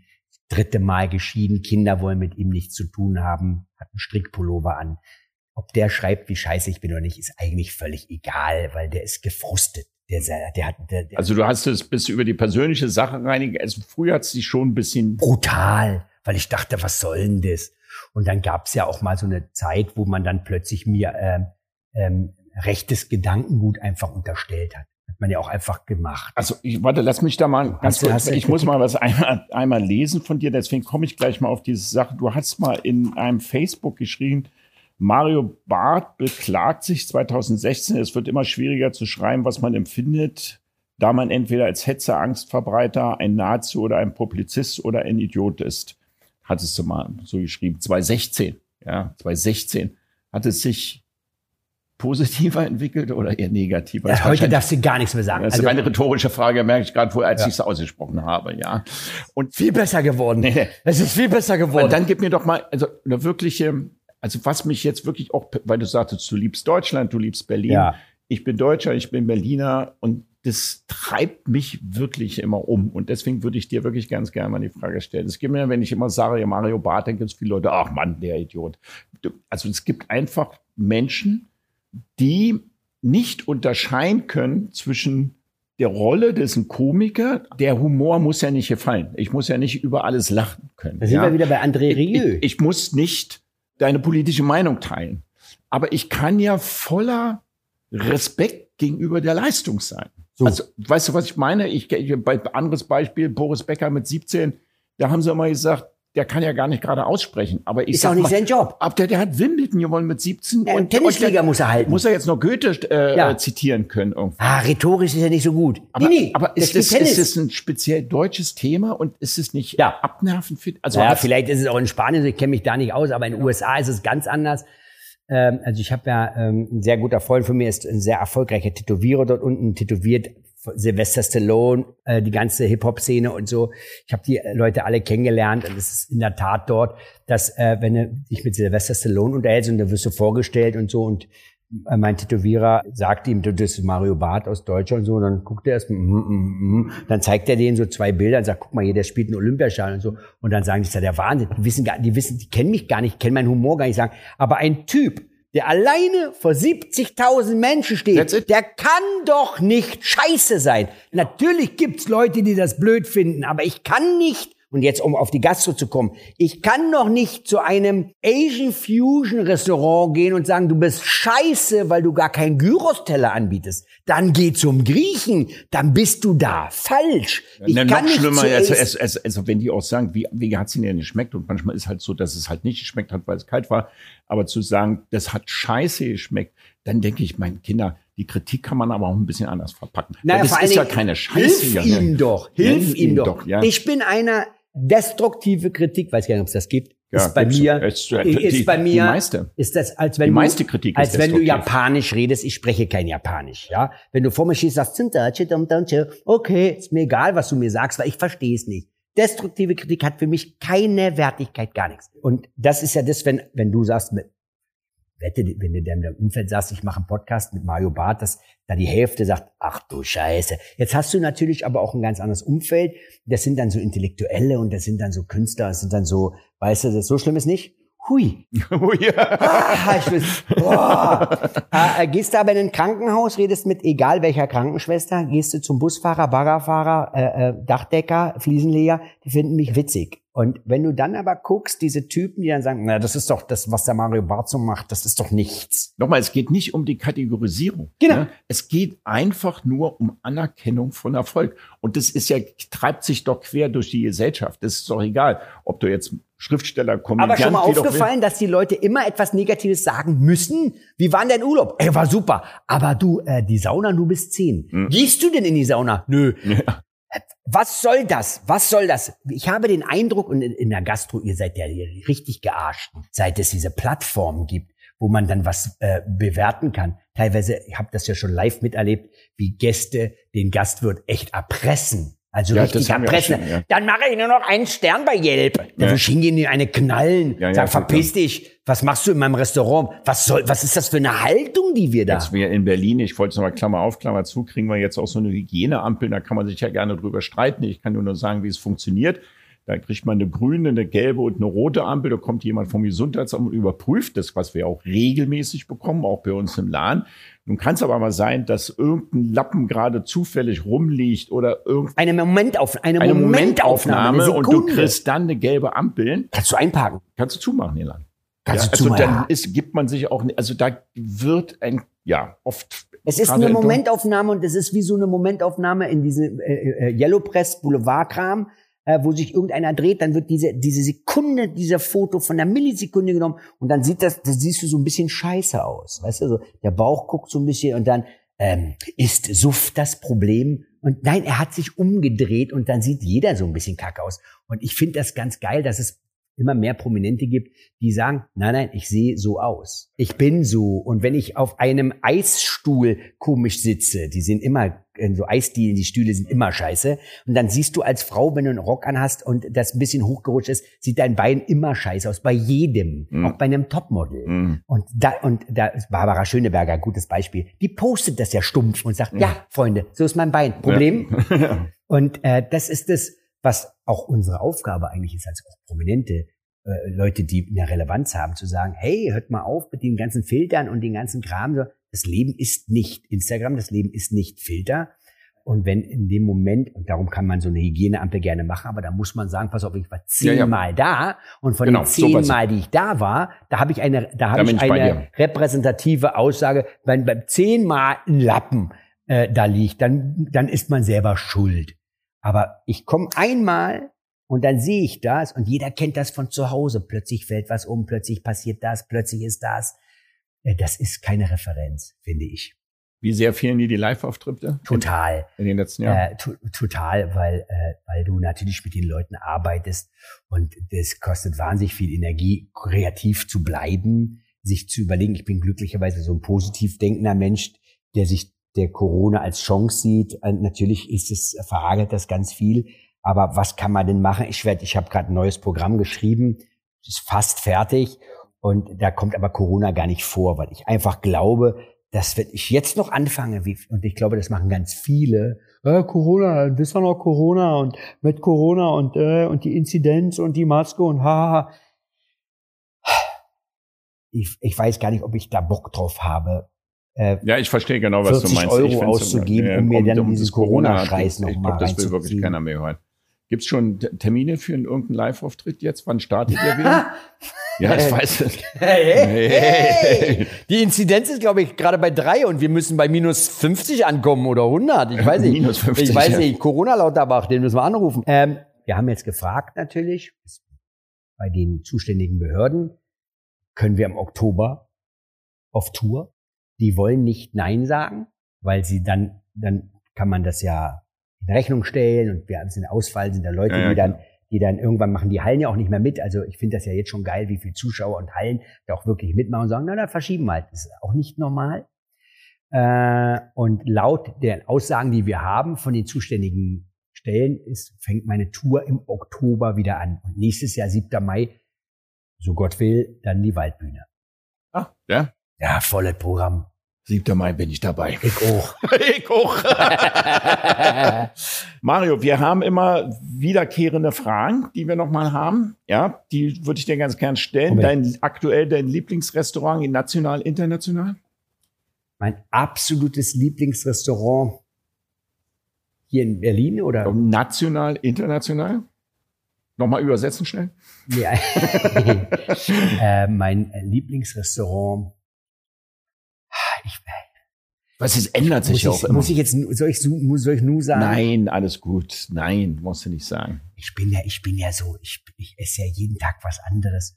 Und, äh, du gehst vielfältig, hast nicht vor, das regelmäßig nee, gehst. aber Und international, hast du da irgendwie Alter, so eine die beste, das klingt total bescheuert und eigentlich ist es auch nicht so schön, wenn man das sagt, aber es gibt in Dubai äh, äh ein Hotel, das heißt One and Only auf der Palme mhm. und am Festland. Mhm. Im Festland gibt es ein asiatisches Restaurant, Namen habe ich vergessen. Da gibt es eine Wantan-Suppe. Ah, siehst du, das wolltest du mir davon erzählen. Ich habe, aber du wirst mir vielleicht gleich noch ein paar Tipps geben. Ich habe noch keine geilere Wantan-Suppe gegessen. Ich was, kann hat sie, dir, was hat sie denn die geil gemacht? Also was hat sie ey, denn die so war so, die war so, ich kann dir das nicht beschreiben, aber ich freu, wenn ich jetzt darüber rede, habe ich schon wieder Spucke im Mund. Hm. Diese Suppe, die schmeckt so perfekt. Die ist, die schmeckt nicht nach Salz oder die schmeckt war nicht die nach klar? das. War die klar? Die, das war eine klare Suppe. Genau, war die klar. Also eine gute Wangtam-Suppe muss halt wirklich klar Ganz sein. klare Suppe. Auch die Füllung der Wantan war einfach, wo du denkst, Alter, was ist das denn? Aber Fisch die? Suppe, nee, das war, ich glaube, das ist so ein Mix oder Das so. war so wahrscheinlich hier. Ganz weicher Kram. Aber die Suppe war so geil. Die Ich kann das nicht beschreiben. Die, kennst du das, wenn du was isst und sagst, Alter, was ist? Also ich hätte jetzt Bock, dahin zu fliegen für Und die, Wantam- Suppe. Für die Suppe, das ist gut, ja. Man müsste, ich bringe die, die mal mit. Hm. Ja, ich bin dabei, ja. Oder ich koche dir mal eine Wangtang-Suppe, kann ich auch mal machen. Das wäre auch geil. So, als Oder wir fliegen gemeinsam. Ich lade dich nach Dubai ein. Oh, jetzt geht's Alter, aber ab, ich bin Mann, international anerkannter Superstar. Da ist doch Dubai noch drin. Kann man absetzen. Jetzt, wo wir jetzt einen Podcast zusammen gemacht haben, Ja, kriegst ja. alles abgesetzt. Sag mal, No-Go in der Gastronomie? Also wenn du in der Gastronomie gehst und sagst, pass auf, Freunde, wenn das passiert, dann hau ich ab irgendwie. Oder das, oder das kannst du überhaupt nicht leiden. Was ich überhaupt nicht leiden kann, Also, ist, wenn wirst du denn überhaupt in der Gast, wenn du jetzt, du bist ja wirklich jetzt ein Promi etc., du wirst ja eh immer anders behandelt. Du hast ja nicht Ja, das. hat Jan also, Delay schon besungen. Das Ja. ist, du bekommst auf der einen Seite natürlich immer irgendwo einen Tisch, weil du bist der Prominente, das ist ganz toll, bist aber auch den ersten, den sie in die Suppe spucken. Gibt ja so eine, bei mir eine goldene Regel, ich lasse immer nur einmal was zurückgehen. Beim zweiten Mal lasse ich es stehen. Ah. Zweimal zurückgehen ist immer schwierig. Ah, okay. Was bei mir gar nicht geht, ist, wenn man einfach, wenn ein Fehler passiert ist, diesen nicht äh, eingesteht. Es ist nichts Schlimmes und es ist so einfach. Ich bin jetzt kein Gastronom, das bist du und du bist ein guter Gastronom, aber auch du machst das. Das habe ich bei dir in deinem Laden auch schon erlebt. Es gibt so Kleinigkeiten, womit du den Gast auffängst. Wenn etwas schiefgelaufen ist, einfach zu sagen, weißt du was, entweder ist das Gericht gar nicht auf der Rechnung, was ja den Kunden in Zugzwang bringt. Also mich zumindest. Ich habe dann so ein bisschen schlechtes Gewissen, denk Scheiße, das, das, so wollte ich es ja eigentlich gar nicht. Mhm. Oder, weißt du, die Espressis gehen aufs Haus, Mhm. wo man sagt, komm, das, haben wir, äh, bitte. Mhm. Weil es ist, es ist kein Aufwand. Ein Espresso ist kein Aufwand. Also es weiß jeder Doofe mittlerweile. Und der Kunde sagt, geil, ich wurde wahrgenommen. Was bei mir No-Go ist, also ich bin, ich leider Gottes auch super, super, super, super, super konsequent. Ich mich einmal dafür entschieden habe, dann nicht mehr hinzugehen, Dann ist ist das vorbei. Thema erledigt. Und wenn man mich für doof verkauft, sagt, bei uns ist das so. Das hatte ich mal in Neu-Ulm, Ja. weil wir sind ja in ganz Deutschland unterwegs. Durch die Tour lerne ich ja ganz viele Restaurants kennen und ich bestelle mir Käsespätzle Mhm.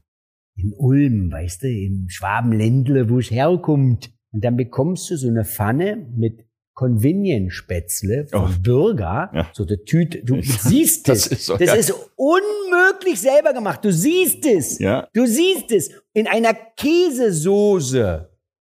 In so einer weißen Käsesoße. Und dann sage ich, kommst du mal? Ich habe Käsespätzle bestellt. Bei uns sind das Käsespätzle. Dann sage ich, das geht nicht. Du Ja. kannst nicht äh, Schnitzel auf der Karte haben und dann gebe ich dir eine Bulette und behaupte, bei uns ist das ein Schnitzel. Dafür gibt es Sprache.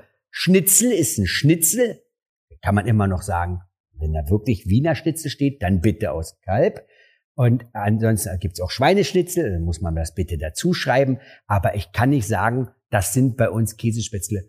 Und wenn ich dann sage, ich esse das nicht, weil das sind Convenience-Spätzle in einer Käsesuppe, die da rumwabern, wenn du dann noch, ach, der feine Herr glaubt, weil er prominent ist, Ah, das. oh, Und das ist bei mir dann, wo ich Ja, ja, sage, das das, hast das- das, und so. Und dann wird bei mir auch fotografiert, das Essen. Und dann wird diese storige Pose sagen, ach, guck mal, der feine Herr will nicht. Nie.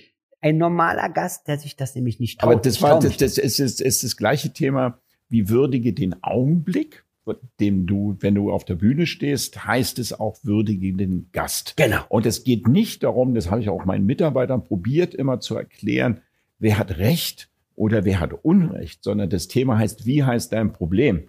Und wie kann ich es lösen Genau. letztendlich? Ja, also zum Beispiel, der Laden ist voll und du hast 150 Plätze, aber nur zwei Kellner, weil zwei Kellner ausgefallen ist. Dann sage ich, geh zum Gast, wenn er sich setzt. Wenn sie sich jetzt setzen, kann es sein, dass das Essen eine Dreiviertelstunde dauert. Dann geht der Gast vielleicht, weil er sagt, ich habe Hunger, so lange will ich nicht warten. Aber er wird mit Sicherheit wiederkommen. Ja, genau, weil er hat die Entscheidung. Er hat ist die das Entscheidung. höchste Gut ist Absolut. die Entscheidungsfreiheit. Genau. Ich will entscheiden, will ich hier sitzen oder nicht. Und wenn ich dann noch ein Glas Wasser aufs Haus kriege oder Genau. so ein Eistee oder sowas und sagst, tut mir leid, gibt es keinen Gast, das hat der Gründer äh, oder der damalige Geschäftsführer von der Ritz-Carlton-Gruppe, den habe ich kennengelernt in New York, ganz, ganz witzig, äh, äh, auch immer, immer gesagt ist, der, wenn der Kunde, der, wenn du dem das erklärst und sagst, ey, das und das und das, hat der damit kein Problem. Ja, klar. Wenn du den aber verarscht, Was ist, wenn, doof verkaufst. genau, der Gast sitzt, hat Hunger, hat vor zehn Minuten bestellt, der Kellner kommt, sagt, ich warte schon eine halbe Stunde auf ein Essen, wartet aber nur zehn Minuten. Dann heißt es nicht, mein guter Gast, das Essen haben Sie gerade vor zehn Minuten bestellt, sondern ich gehe jetzt Servicekraft in die Küche, brauche gar nicht den Koch zu fragen, sondern drehe mich wieder um und sage, wissen Sie was, kommt genau in zehn oder fünf Minuten. Dann hat er eine Würdigung, dass er angenommen worden ist, geht in die Küche. Obwohl er Scheiß erzählt hat. Jeder er weiß Scheiße- es auch. Aber es geht nicht um Recht haben. Sondern Finde ich geht- richtig gut. Ja, genau und so dann mache ich es auch. kriegst du die Würdigung und sagt, okay, jetzt dauert es mir noch fünf Minuten. Recht, Recht haben ist, braucht man nicht. Hast du ein Lebensmotto, Ja, das da heißt? Das Leben ist wunderschön. Du musst einfach nur dran teilhaben. Ich finde das Leben einfach geil. Ja. Und es gibt so viele schöne Sachen. Ich finde das auch im Urlaub geil, wenn es regnet. Dann regnet's. Und dann auch das hat einen geilen Moment. Das ist alles eine Einstellungssache. Ja, es, es, es gibt alles hat einen geilen Moment. Ich mache mir auch vorher gar keine Gedanken. Ich bin offen für neue Sachen. Kurz, ich es sprengt den Rahmen. Wir waren mal alle auf Mallorca. Äh, Wir waren zu Gast und dann äh, liefen wir, äh, Freund von mir und ich, wir liefen dann rum und dann war so ein Thailänder. Sag ich, oh, heute Abend gehen wir Thai essen. Und dann sagen die, da kann man nicht gut sitzen. Dann sag ich, wie sitzen? Wie meint ihr das denn? Man kann nicht gut sitzen, Sche- scheiß Stühle oder? Nee, aber das ist nicht lecker. Ich sag, warst du schon mal da? Nee, aber der Thorsten hat gesagt, ganz schlecht. Dann treffe ich den Thorsten und sag, Thorsten, du warst schon mal da. Ja. Ich war noch nicht da, aber ich sag, wie kann das sein, dass alle sagen, der, kann, der ist vor der Tür? Sag ich, mir ist es egal, was ihr macht. Ihr könnt ja zu Juan und Carlo, Mhm. Pablo und wo es vier Milliarden Euro kostet und Schickimicki und die verarschen euch von Hacke bis Nacke. Ich gehe mit meinem Freund äh, Thai essen. Naja, dann wollen ja viele, wollen ja da mit dem Promi dabei sein, können ja was verpassen. Top Essen, Top Service, Top Laden. Ich sage, siehste, hätten wir verpasst. Und wenn es scheiße gewesen wäre, ja, dann knows? es halt nicht. Geh, dann hast du was gelernt. Genau. Das ist wie Kino gehen. Von fünf Filmen sind vier Genau. oder drei scheiße und zwei Ja. sind aber top und dafür lohnt es sich mal Ja. hintereinander ins Kino zu 100%. gehen. Da bin ich, da sind wir eins zu eins deckungsgleich. So muss ich das sagen. Mario, ich bedanke mich herzlich bei dir. Ich es war ein auch. echt geiles Gespräch. Ich habe mich gefreut. Ich hoffe, unsere Gastronomen haben vielleicht diesbezüglich auch ein bisschen was mitgenommen zum Thema Mindset. Dann, wie gesagt, schon am Anfang erwähnt, ihr könnt uns wirklich folgen auf Instagram, Spotify, iTunes, YouTube und alle anderen schönen Kanäle. Hast du noch einen? Ja, ja. TikTok, TikTok, Snapchat, Snapchat, Newporn. Newporn. Alles. Überall. Habe ich mal auf probiert. Instagram. Geht nicht. Geht. Man kann Comedy nicht auf YouPorn hochladen. Das checken die. Jetzt rutschen wir in, in, Gebiet ab. Lass uns mal jetzt Schluss machen, lieber. So. Also, es hat mich gefreut und äh, bis demnächst. Bis dann. job.